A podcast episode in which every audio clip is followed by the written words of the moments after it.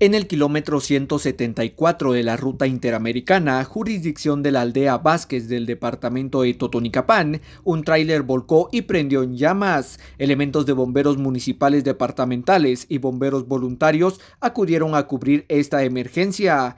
Eric Pérez, del Cuerpo de Socorro de Bomberos Municipales, nos amplía la información. Nos informaban sobre un tráiler que había volcado sobre la cinta asfáltica.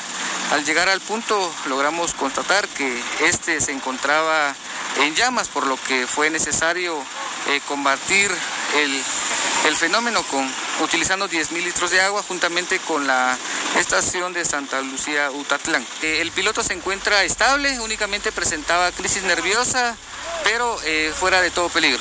El piloto del vehículo pesado fue identificado como Marvin Poroj de 35 años, originario de la ciudad capital. Desde Emisoras Unidas de Totonicapán informa Jimmy Chaclán, primera en noticias, primera en deportes.